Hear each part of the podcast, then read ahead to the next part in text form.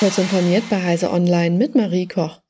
Der Weltwassertag 2023 steht unter dem Motto Accelerating Change. Der Internationale Tag des Wassers erinnert seit 1992 jedes Jahr an die Bedeutung der Ressource Wasser als Grundlage allen Lebens. Das diesjährige Thema soll die Bedeutung nationaler und internationaler Zusammenarbeit in Bezug auf die Zielerreichung hervorheben, bis 2030 sauberes Wasser und Sanitärversorgung für alle Menschen zu gewährleisten.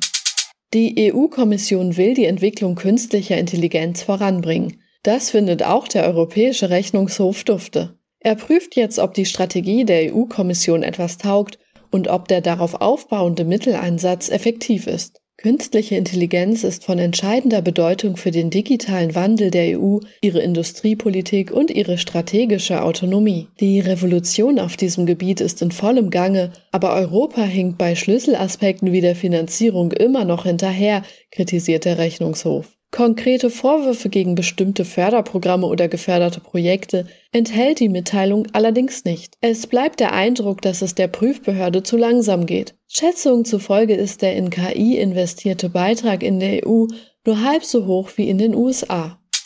Nach fast 17 Jahren im Netz wird der File-Hosting-Veteran ZippyShare Ende des Monats seinen Betrieb einstellen. Das berichtet der BitTorrent-Blog Torrent Freak. Laut den Betreibern von ZippyShare habe sich die Plattform im Laufe der Jahre kaum verändert und sei nun ein Dinosaurier, dessen Betrieb in einer Welt, in der Werbeblocker weit verbreitet sind, zu teuer ist. ZippyShare war 2006, also noch in der Vor-iPhone-Ära gegründet worden. Der Erfolg des Dienstes beruht auf einem soliden, aber grundlegenden Fundament. Einfaches Hosten von Dateien über eine übersichtliche Benutzeroberfläche zum Nulltarif. Studierende und Auszubildende haben keine große Wahl. Wollen sie sich, wie andere Bevölkerungsgruppen, endlich einen Zuschuss für die Bewältigung steigender Energiekosten holen, müssen sie sich zwangsweise für die Bund-ID registrieren oder ein Elster-Zertifikat vorlegen. Das dafür zuständige Bundesforschungsministerium feiert nun einen Meilenstein. Seit Anfang Februar sollen mehr als 1,3 Millionen neue digitale Bürgerkonten angelegt worden sein, was mit der Verknüpfung von Bund-ID-Registrierung und der Energiepreispauschale von 200 Euro pro Person zu tun habe. Mehr als eine Million der Aufträge seien bereits beschieden.